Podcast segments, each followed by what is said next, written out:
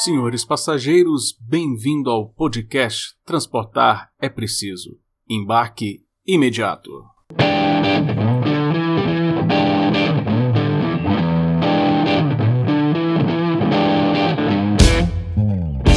E aí, pessoal, tudo bem? Como é que nós estamos? Episódio de hoje vamos falar de infraestrutura de logística no Brasil, né? Cara, muita gente fala que o problema do Brasil é o problema da logística e, no final das contas, é mesmo. E quando esse assunto surge, sempre todo mundo fala de várias, todo mundo traz ali a solução na, na cartola, na manga. Um fala que tem que melhorar a rodovia, outro fala que é falta de ferrovia, tem até aquele jargão, né? Vamos pôr o Brasil nos trilhos e tal. Mas esses, esses modos que todo mundo fala aí de é, é só fazer isso, fazer aquilo, demandam um investimento monstro, um capital gigantesco aí. Será que existe uma alternativa, um outro modo de transporte que a gente não está explorando, que a gente poderia explorar, que poderia vir aí para atender o Brasil de uma forma que não demande tantos montantes aí de dinheiro, de recursos, que seja mais fácil da gente fazer. É esse o assunto do nosso episódio de hoje e eu convidei aqui para falar com a gente né, nessa entrevista aqui no nosso podcast o professor doutor Eliezer Bulhões, que é especialista em hidrovia e analista de infraestrutura da ENIT, além de ser um grande amigo que escreveu comigo o livro que é o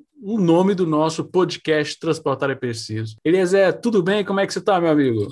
Opa, Adriano, tudo bom, meu amigo? Como é que estão as coisas? Tudo aqui, tudo certinho. Navegando, né? Dentro das possibilidades, estamos navegando. Navegar é preciso, né? Literalmente. Né?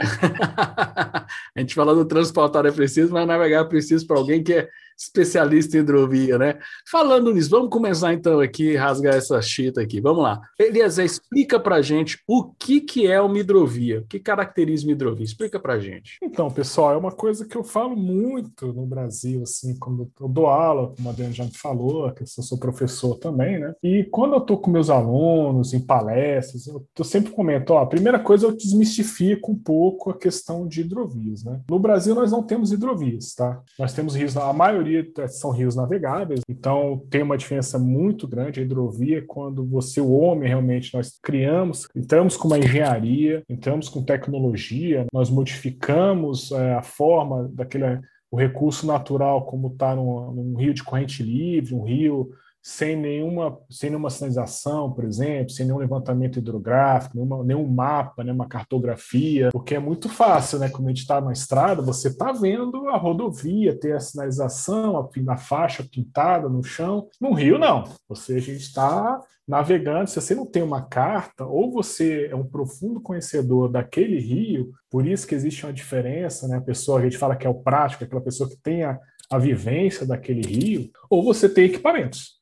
Então, no Brasil, nós não temos hidrovias. O mais próximo seria o Rio Tietê, que é quase uma hidrovia. Ela está próxima àquilo que na engenharia de transportes, na engenharia de, hidro, na engenharia de hidrovias, nós chamamos com conceito fechado mesmo. Então, o que a gente tem hoje é Bom, são rios que as pessoas, as empresas, os grandes comboios, os navegadores, o pessoal navega, utiliza, porque temos um potencial enorme. Então a hidrovia ela precisa de ter, ela não tem esse, esse gasto gigantesco em fazer a infraestrutura, porque você já tem o rio, você precisa fazer a carta, precisa fazer ali a sinalização para aquilo lá ser navegável, seria isso? Mostrar onde tem um banco de areia, mostrar onde que tem... O que, que seria isso aí para o nosso público entender? Isso, então. O que é essa sinalização? Pra, o que, que transforma um rio em hidrovia? Então, a gente tem o que? Até eu fiz, tem um, um artigo que eu fiz, que eu publiquei, justamente mostrando a evolução de um rio navegável para uma hidrovia. Então, eu fiz um paralelo com o modo rodoviário, por exemplo, em níveis de serviço, né? E aí você claramente vai galgando, vai escalando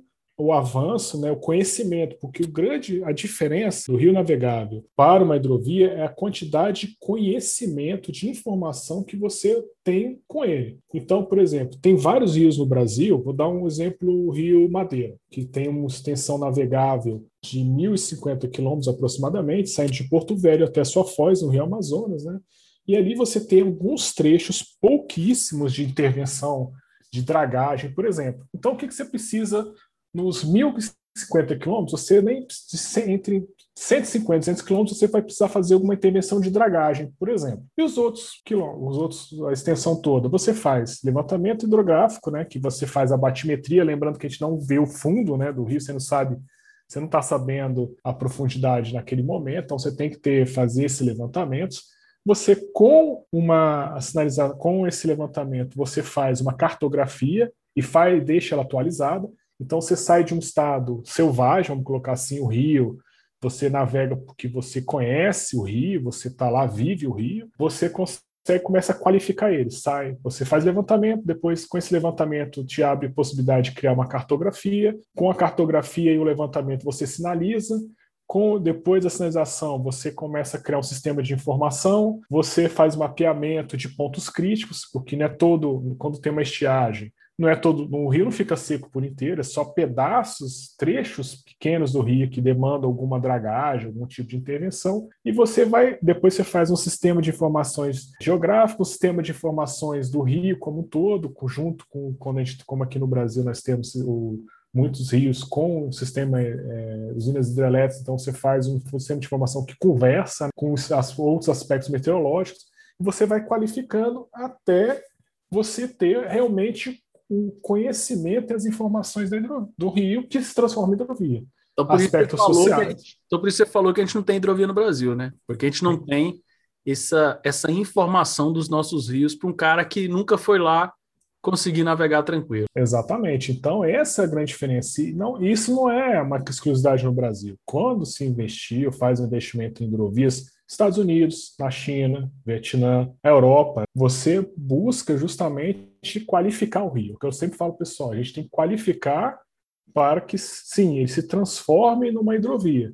E aí tem processos. E, e lógico, com relação a valores, investimentos, são muito menores do que a gente faz investimentos em rodovias, em ferrovias, porque no Brasil a gente tem a vantagem que Deus já nos deu pelo menos 60 mil quilômetros de vias navegáveis. E hoje, sem muito, sem muita tecnologia, você já utiliza em torno de 15 mil. Então, você vê que, assim, que já, tá, já foi ofertado, né? Deus já chegou e falou assim, ó, vamos fazer uma, Vamos para transformar esse país aqui, vai com rios de todas, é, são muito diferentes, é muito interessante isso também. Isso torna o trabalho muito mais interessante, o estudo, né, a pesquisa, porque você tem rios total, por exemplo, no Rio Grande do Sul, você tem dois rios, que é o Jacuí e Taquari, que ligam na, na Lagoa dos Patos, Lagoa Mirim, que tem características físicas, né, esse tamanho, capacidade de, de quantidade de água próximo a alguns rios europeus. Aí depois você vai para um rio como o Paraguai. Ele, o rio Paraguai é,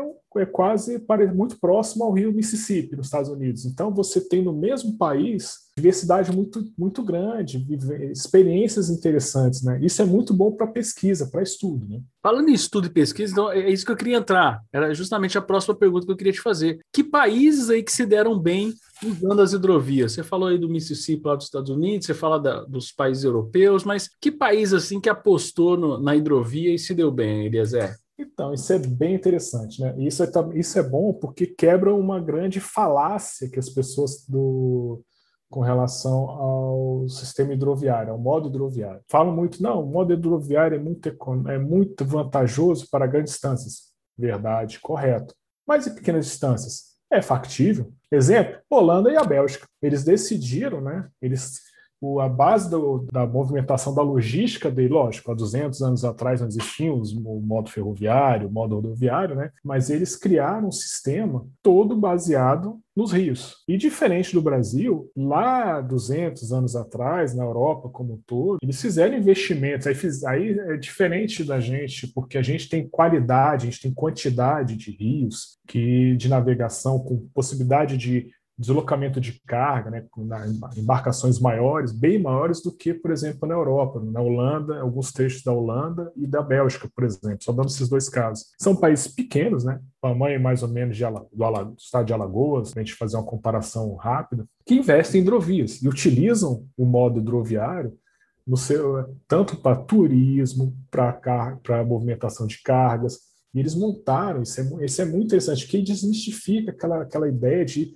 Ah, você para hidrovia funcionar tem que ter mil quilômetros? Negativo. Você pode ter, por exemplo, hidrovias em arcos metropolitanos, em, em cidades como a cidade de São Paulo, que tem o Rio Pinheiro, o Tietê e Pinheiros. Você pode usar o modo hidroviário desde que também o rio não seja uma vala de esgoto. Né? Infelizmente, a gente tem aqui é, em grandes bacias, né? baías, por exemplo, Baía de Guanabara, você pode investir e você tem, você trabalha o modo aquaviário nas, em todas as suas, as suas linhas de pesquisa, em todo o seu potencial. O problema no Brasil é, foge muito esse é, eles esqueceram de repente já foi necessário o modo hidroviário nós fomos colonizados a exploração do, de todo o litoral foi pelos rios e a, a entrada de, das entradas e bandeiras a exploração do São Francisco foi o, o, o centro nordeste do Brasil ele foi pelo São Francisco que é o rio de integração nacional e agora o São Francisco não tem navegação mais como existia. Aí a pergunta, o que, que aconteceu? Né? Você falando aí, eu pensando, né? Todas as cidades, a maioria das cidades do mundo, elas crescem ali em torno do, dos rios. Então, o rio serviu muito para atender as cidades, como conexão de cidades distantes e tal. E a gente pega, pega os rios urbanos, né? E faz é destruir os danados, né? Joga, joga lixo, entulho, joga esgoto e, e aí era um local super bacana. A gente até tem um artigo que a gente publicou junto com a Bruna, né, Eliezer? Publicamos agora, não me lembro, você vai ter que me lembrar o, o ano da gente do transporte de carga, se a gente jogasse a carga das marginais para dentro do rio Tietê e Pinheiros, o tanto que a gente diminui a poluição, né? Porque uma das vantagens é a baixa emissão de carbono da, do transporte hidroviário. É, mas além dessa vantagem, eu queria que você falasse de mais vantagens do modo hidroviário, mas também vamos, vamos tentar ser um pouco imparcial aqui, né, meu brother? Fala um pouco também das desvantagens. Quais são as desvantagens do modo hidroviário também? Então, vamos lá. Qual, qual é o principal desvantagem, né? O grande problema. A gente não constrói, né? A gente não tem essa, ainda mais no Brasil, essa, toda a nossa evolução na parte da legislação ambiental, não dá para você criar o que os Estados Unidos fez, por exemplo, o que, a Europa criou, um sistema de canais. Então, por, qual, qual o problema com relação a isso? Você deixa de fazer interconexões interiores. Por exemplo, vou dar um exemplo da Europa depois eu dou um exemplo americano. Na Europa, você pode sair de Amsterdã e pode ir até o Mar Negro, fazer navegação, passando até na Suíça ali, navegando, né? Lógico que não é uma embarcação, né, um comboio hidroviário de cargas, assim, de commodities de soja no Brasil, né? Mas é uma embarcação. Existem cruzeiros de navegação interior na Europa que fa tem esse itinerário super interessante. Um dia ainda vou, um dia eu vou fazer um cruzeiro desse, né? Mas você, mas eles foi uma outra, um outro momento da história da humanidade onde se foi realmente fizeram várias intervenções e aí você teve um ganho de escala conexões muito maiores. Hoje, o que acontece? Qual a principal desvantagem no Brasil na questão do modo hidroviário? Primeiro, a questão de investimentos, de não da, da infraestrutura, mas principalmente o custo de investimento para armadores, para empresas, para players, né, para entrarem no sistema, né? Porque uma embarcação, um comboio de navegação, ele é caro, ele não é tipo um caminhão, né, que você faz um investimento pesado na infraestrutura e o veículo você vai ali na, na concessionária, divide e faz um financiamento aí, 240 meses, 360 meses, sei lá, e bota no porta-luva do caminhão e vai fazer, vai pagar as prestações.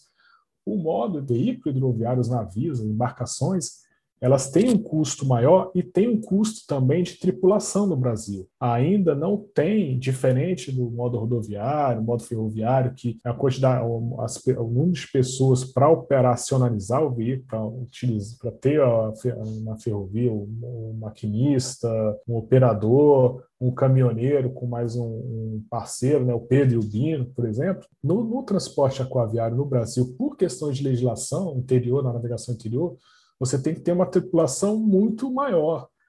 No mínimo, em alguns, em alguns rios, pelo menos oito a nove pessoas. Então você tem que ter um comandante, um imediato, um chefe de máquina, um eletricista, um cozinheiro, tá? E como, diferente na Europa. Na Europa, as embarcações, em função da tecnologia delas, que são muitas são até casas flutuantes, até que a pessoa vive, a família vive lá né, dentro do, da, da embarcação, você tem uma família, um comandante, e é tudo computadorizado. Então, quando ele se aproxima das, das estações de transbordo, dos portos, já tem uma equipe do porto, do próprio, da própria estação, que faz a amarração, já faz aqui. diferente no, no Brasil. Você precisa ter marinheiros de conversa, tem que ter um staff dentro da embarcação. Isso carece muito. E o outro Você... problema do staff é porque, por exemplo, muitas empresas que poderiam investir no Brasil não podem investir porque o staff dela é, é, é, tudo estrangeiro, né? A gente tem que ter uma obrigação de brasileiros, né? Tem esse problema também. E ainda tem a questão, né, da parte da navegação interior, essa restrição de tripulação das pessoas. Ah, mas isso é uma reserva de mercado? Não. A gente tem que entender que o, ah, o que, que eu falo muito? O setor de, do o setor de agro, vamos lá pensar no Brasil, nossa realidade. Nós somos um mega maior exportador mundial de grãos, de commodities, de agrícolas. Vamos parar de, de achar que não, a gente tem que as pessoas têm que entender e graças a Deus nós somos isso. Só que temos que ter o quê? Tem que você tem que deslocar mercado, você tem que transportar isso para os portos ou receber mercadoria dos portos e distribuir para o Brasil inteiro.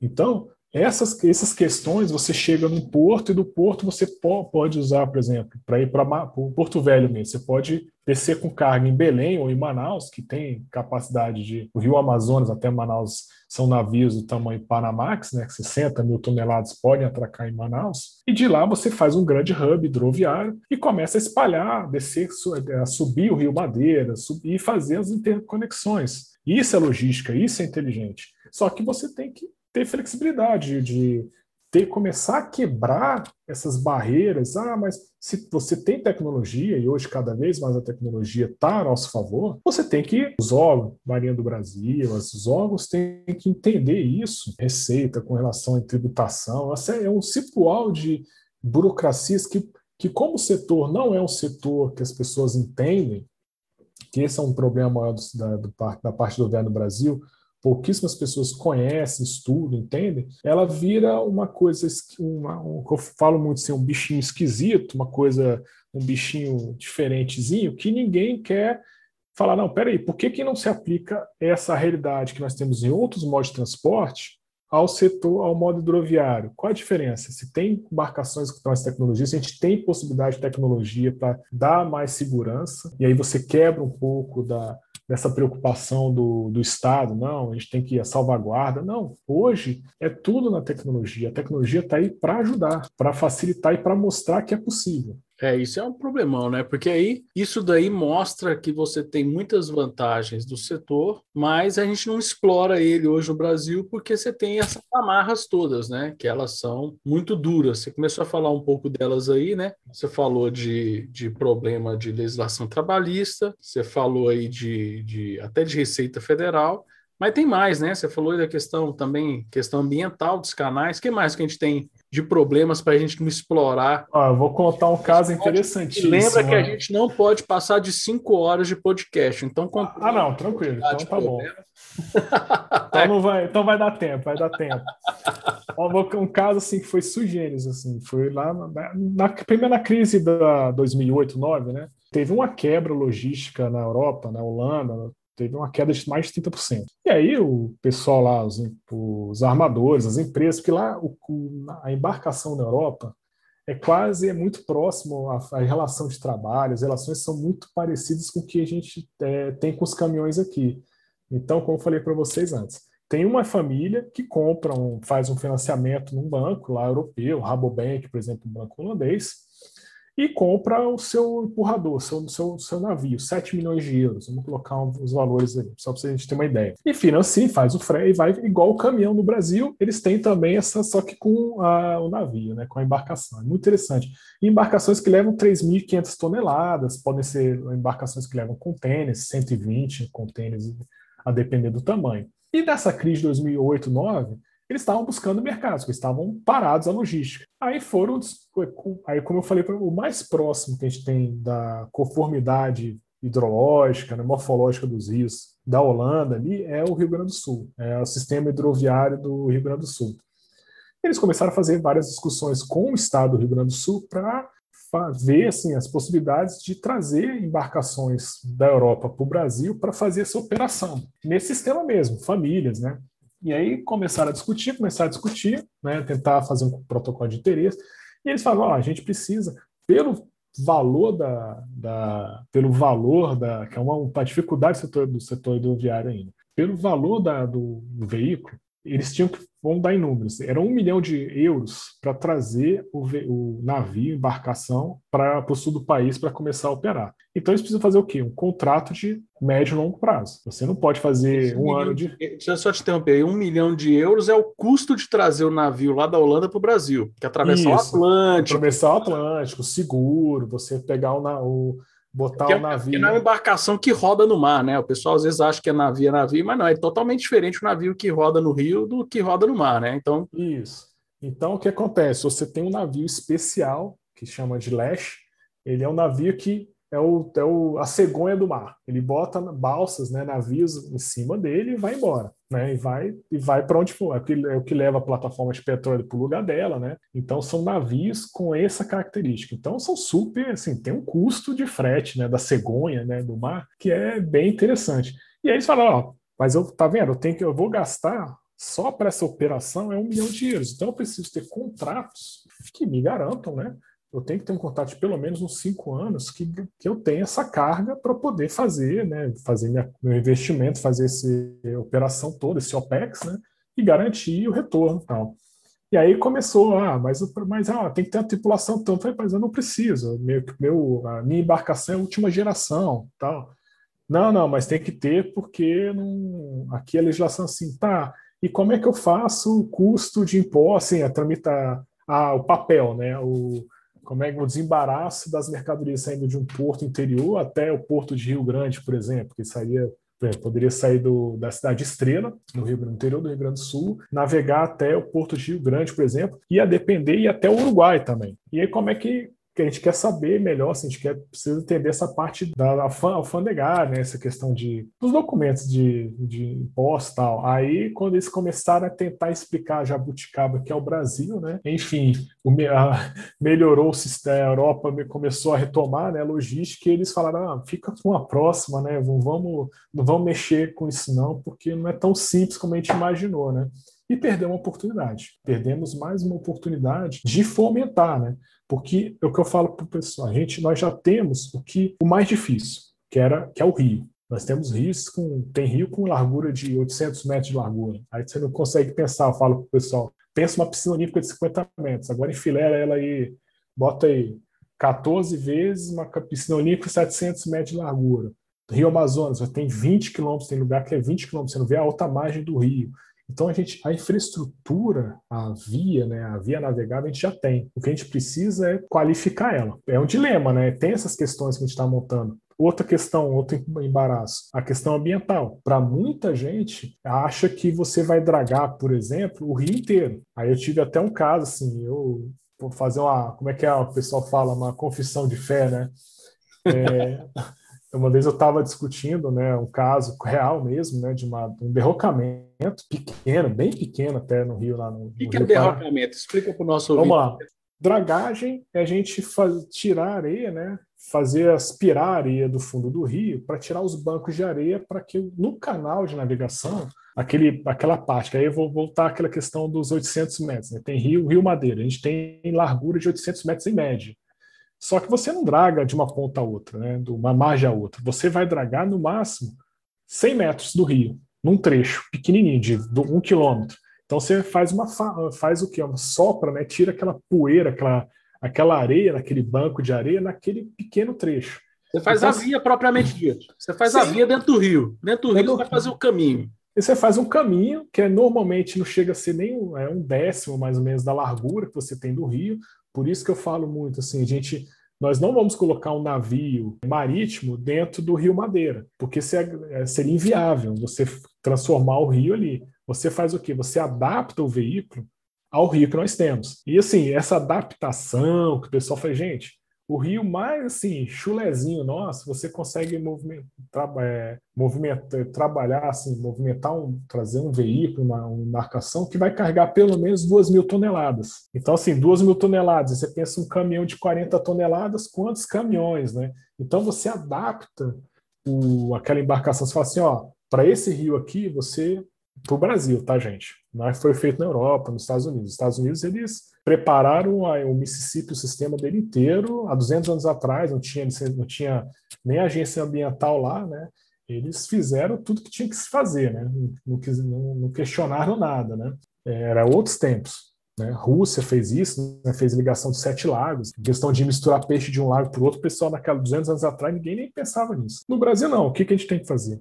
A gente adapta, ó, o rio tem as características físicas. A gente vai pegar qual o veículo, né, qual o tipo de embarcação que melhor se adapta e com menos custo, é, gasto de fazer dragagem, por exemplo, retirar a areia né, do fundo do rio, tirar e colocá-la na, na margem, ou no Brasil a gente não retira, bota na margem, na verdade no Brasil a gente só tira do fundo e lança no próprio rio, então o próprio rio faz a dispersão, né? ou derrocamento, que é o quê? Retirada de rochas, cabeças de pedra. Então, por exemplo, a gente está numa cachoeira, quem, para quem já viu na cachoeira, assim, você tem aquelas pedrinhas a um tamanho assim, 10 centímetros da margem ali, você pisa em cima da pedra, então você faz o quê? Você só tira um pouco daquelas pedras, você não sai tirando pedra 50 quilômetros de pedra, não existe isso, né? Porque o custo é muito elevado e não vale, não compensa. Então, quando a gente faz trabalho de natureza, eu falo muito para o pessoal, nós trabalhamos da seguinte forma, sempre, em, por isso que eu falei, o mais importante é levantamento, porque você começa a desviar. Você tenta o quê? O máximo é muito mais fácil você pegar uma, botar uma placa no, ou uma boia, né, que fica flutuando dentro do rio, ou uma placa na margem do rio falando faça e faça, saia do meio do rio, você está navegando pelo meio e vá para a margem esquerda. Por quê? Porque ali no meio do rio, naquele ponto ali à frente, tinha uma pedra. É muito mais fácil você desviar do que você querer fazer, tirar aquela pedra, tirar, bastar aquela pedra. Então, é muito mais inteligente você trabalhar com informação, você qualificar o rio dessa forma que você começa o quê? Ah, de fazer desviando, você vai fazendo o caminho da forma mais natural possível para criar menos impacto. Só que isso, isso demanda o quê? Um trabalho contínuo. É que eu falo, você faz um derrocamento, a Europa fez um derrocamento, acabou, você fez ali, não vai ter mais pedra ali, você tem um calado garantido. Se você trabalha dessa forma com informação, vai ter que ser continuamente você monitorando o rio, né, fazendo, mas garante o que? Você não tem custo maior, você consegue. A gente tem essa possibilidade, nós temos rios que tão, dão essa possibilidade para a gente, nós não temos rios muito estreitos. Isso é demais, né? Porque aí dá para fazer esse caminho, dá para fazer esse desvio, mas às vezes até a questão ambiental, lembro que uma vez você me falou que às vezes até a questão de um rio está cruzando uma fronteira indígena, uma área indígena não pode sinalizar o rio. É verdade isso, não pode sinalizar o rio se ele estiver dentro de uma reserva indígena, não vai fazer mal nenhum para o índio, é só para sinalizar que tem uma pedra ali para o cara desviar. Não pode, velho. Não, não, não, assim, é um problema sério. Então, assim, o e nós estamos em área de proteção permanente, né? Toda a margem de rio, nós temos, aí tem é, legislações que vão se sobrepondo e aí quem pode mais, quem quer quer se e, e aí é que eu falo, vocês preferem uma, uma via insegura e o custo é o quê? Você colocar uma placa que vai no máximo 3 por 3 metros, você vai, vai ter que tirar o mato ali na frente, colocar uma placa, cuidar, porque rapidamente a floresta, essas áreas, a floresta volta a querer se recompor, ela quer, aí você vai ter que só fazer poda, né? Fazer supressão da vegetação em poda ali, mas o impacto é mínimo. E você não faz o quê? Uma rodovia, não vai fazer uma ferrovia, por exemplo. Isso eu estou falando dos locais que nós já temos. Assim, eu não estou, em momento nenhum, falo para o pessoal, a gente está discutindo num país que, como a Arábia Saudita, a gente não ia discutir hidrovia numa Arábia Saudita, no, no Israel, não tem sentido. Eu estou discutindo hidrovias num local que já existe três, quatro bacias hidrográficas, vamos lá, a bacia amazônica, a bacia de São Francisco, a bacia do Paraná, Tietê, a bacia do, do, Rio Grande do Sul, do sistema Fluvio Lacustre, que bacia do Paraguai, mais uma, nós temos um sistema excelente para fazer hidrovias. É, o problema é que gente, o pessoal não percebe sim, que são pequenos detalhes que não tem sentido por que não, mas a gente tem esse, tem esse problema. E só você falou daquele o artigo, foi em 2018, no Congresso o CLAT, o Latino-Americano de Transporte Urbano, olha que interessante, transporte, só que na um foco mais urbano, e a gente mostrou, ó, existe sim possibilidade, não é só São Paulo. A gente tem, assim, eu fiz um mapeamento, nós temos na região Porto Alegre, por exemplo, já tem a região, na região Santa Catarina ali, cidade de Joinville, no Itajaí-Açu, você tem possibilidades de uso da, do rio até numa pequena distância, para algum centro de distribuição, você tirar a carga do centro, lixo, por exemplo, como tem em Nova York, né? Você Então você tem. É, nos filmes a gente vê lá, né? No, no Rio Hudson tem transporte lá daquelas balsas de lixo e tal. É a melhor forma de escoar o lixo ali é menos, é menos poluição para limpar a poluição, né? Não, são, vamos dar um exemplo assim, até que foi, foi referência que a gente usou na referência lá. No Rio Sena, em Paris. Paris ali, você quem já teve a oportunidade de ver nas fotos lá Paris, é um canal, né? O Rio Sena ali foi totalmente canalizado, né? E ele faz navegação, tanto os batôs né, de turismo, né? Mas eles têm uma navegação de né, embarcações para lixo, para contêineres, para carga e descarga de mercadorias ali ao longo do rio, né, na região metropolitana de Paris, né?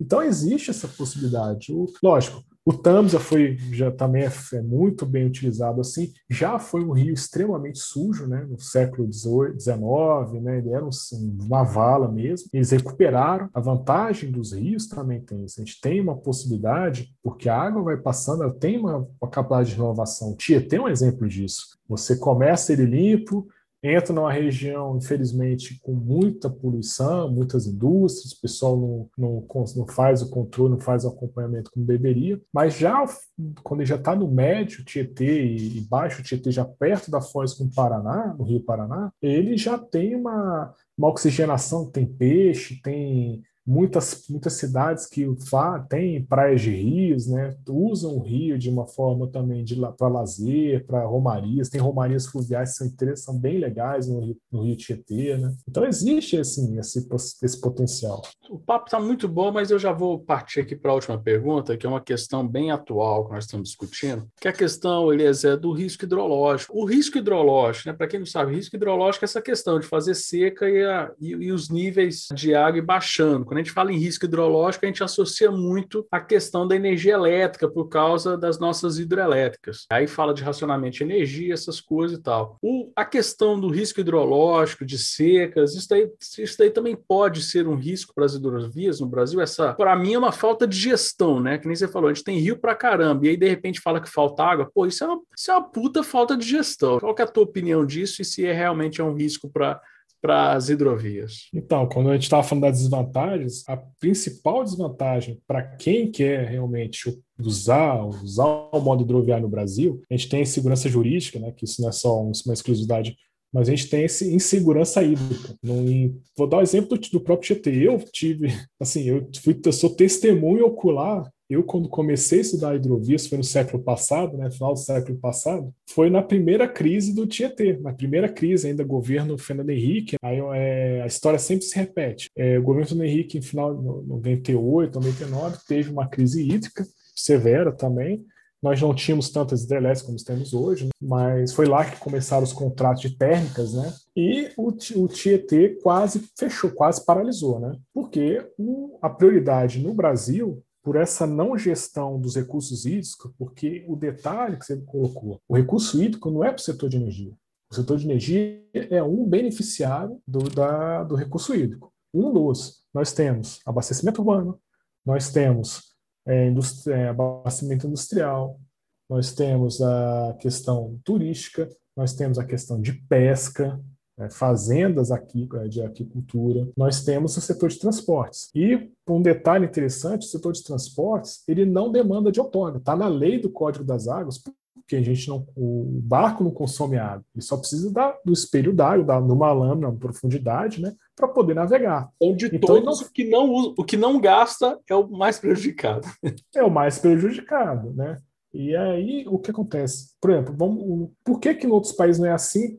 E aqui tem esses problemas. Estados Unidos. Estados Unidos, quem cuida, porque eles qualificam a água, uma questão de segurança nacional. Então, é uma, vamos colocar, é um órgão, né? é uma empresa do governo, né? na verdade é o Corpo de Engenheiros do Exército Americano, o SAS, que faz a gestão dos recursos hídricos, porque lá o rio, por todos os aspectos que a gente comentou aqui, ele é, é, uma, é, um, é, um, é um elemento estratégico de segurança nacional. Então, ele não fica, fica dividido. É um órgão central, e aí eu falo muito brinco, lá o órgão lá são 35 mil funcionários né, no SAS, e no Brasil, no setor de transporte, você não consegue ter 100 pessoas trabalhando na parte interior. Né? Então, você tem uma diferença absurda lá. Eles também não cuidam só de hidrovias, eles cuidam de hidrovia, questão das barragens, questão de segurança da água mesmo. Europa. A Europa, você tem, na França, você tem é, administrações regionais. Então, daquela bacia, do Vale do Loire, do, aí você tem naquele rio, naquela bacia, um pouco próximo do que foi a ideia da Codevas. A Codevas foi inspirada no modelo do Vale do Tennessee, o TVA, o Tennessee Valley Authority, e se inspiraram, só que a Codevasf não pegou a bacia como assim, todos os aspectos da bacia. Então você tem a Codevasf pensando na questão de irrigação, políticas de utilização da água para fins industriais, indústria de no interior do Nordeste, especialmente. Aí você tem a Chess, que é a companhia de energia separada. Você tem uh, o DENIT cuidando da hidrovia do Rio São Francisco. Então, cada um olhando de uma forma separada, tentando resolver o, pro o seu problema. Só que esquece que o, eles tentam resolver o problema, só que a água é uma. Ela não é de não é para cada um, ela é para todos. E aí tem esse problema. O Tietê aí em 2014, aí como a história se repete, eu tava ainda era estagiário em, na engenharia quando eu, eu vivenciei o primeiro estresse hídrico do Tietê. Depois, e o Tietê, lembrando, o Tietê é a que mais se aproxima da hidrovia no Brasil. Depois, 2014, a hidrovia teve outro estresse, né, outra, outra crise hídrica, realmente aí paralisou. Foram 22 meses de paralisação da hidrovia Tietê. E qual o problema? Quem que quer, quem será o investidor que vai pensar em usar, comprar equipamentos de um valor muito elevado, né, que são embarcações, e de repente alguém falar assim, ó, você não pode navegar porque não vai, eu gerei muita energia, né? A prioridade é geração de energia. Então você deixa suas, suas embarcações encostadas aí na barranca, espera ter água, espera São Pedro fazer a água de novo, encher de novo, porque infelizmente, como você vai Aí uma das grandes vantagens é essa, né? Quem que vai querer investir? Quem que vai ser o empresário? E vamos ser, vamos já deixar um ponto claro aqui. Governo não é isso não é coisa do governo. O governo já teve empresas de navegação e todas faliram e deixaram um passivo absurdo para todo mundo pagar. Então não, não ninguém, por favor, né, ninguém fale de querer fazer uma companhia de navegação do governo, não. Isso aí não. Já que é assunto estratégico, né? Vamos criar empresas estratégicas estatais. Não, nada de empresa. Nada eu acho que até essa visão de estratégico no Brasil é diferente, né? O pessoal lá fora, quando fala de estratégico, é porque tem que realmente ter uma importância, ter um cuidado. E aqui não, fala que é estratégico, ah, então o governo vai tomar conta, aí que o trem desanda, né, velho? Aí que dá merda. Não, o governo, é que eu falo muito, pessoal, o governo tem que ser um facilitador, ele não tem que ser um, um impeditivo, ele tem que olhar e falar assim, o que, que precisa para o privado operar? Ah, eu preciso fazer, eu preciso de ter informação. Tá, como é que a gente faz informação? Assim, assim, assim, chama os atores que podem, né, sentar na mesa, aí o governo é para isso, né, tem vários, ó, então a gente precisa facilitar, né? o governo tem que ser facilitador. Eu vou facilitar, que, ah, ah, tem problema fiscal, tem problema de tem... Então tá, senta quem, quem, cada um com seu problema, senta todo mundo e fala assim, resolve, tica os problemas e apresenta para o iniciativa privado, ó, vamos garantir o recurso, vamos, agora a gente está mudando, por exemplo, a solução, que é uma solução conta-gota, mas se pensa numa escala do país inteiro, essa questão de energia, por exemplo, facilitar a microgeração de energia. Se cada residência começar assim, realmente ter estímulo a facilidade, não é nem estímulo, é só facilidade burocrática para o pessoal usar aquela, fazer microgeração, mini usinas de geração de energia fotovoltaica, quanto que tiraria de carga do sistema hidrelétrico? Você precisaria gerar, consumir mais água. São alternativas. A Chess fez, no início desse governo, fez até um lançamento, o presidente na época foi lá também, no Lago de Sobradinho, que é o maior lago do mundo, né? o lago de, da hidrelétrica de Sobradinho, fica no centro do, do sertão lá, sertãozão. Aí tem um problema de, de evaporação, porque está no sertão, um espelho d'água gigante, né? evapora muita água eles fizeram uma, então, fizeram uma fazendinha de geração fotovoltaica flutuante. Então ela fica no canto lá do lago, uma coisinha bem assim, irrisória, assim, só um teste tal. Pai, por que não fazer isso? Fomentar as empresas de geração de energia hidrelétrica, falar assim, ó, você tem um espelho d'água, você também pode explorar ele, né? Não precisa ser você, pode ser uma empresa parceira tua, e utilizar aquele espaço, aquela água lá, aquela espelho d'água para fazer. o espaço, né? Você aluga ah, espaço. Exatamente, faz é, rendas acessórias. A gente discute isso muito, né, Adriano? Formas de você ter rendas é, acessórias numa concessão, por exemplo. A gente fala muito de transporte rodoviário. Ah, tem, faz isso em concessão de rodovia, tem que ter renda acessória, o cara pode. Por que também não nesses outros setores?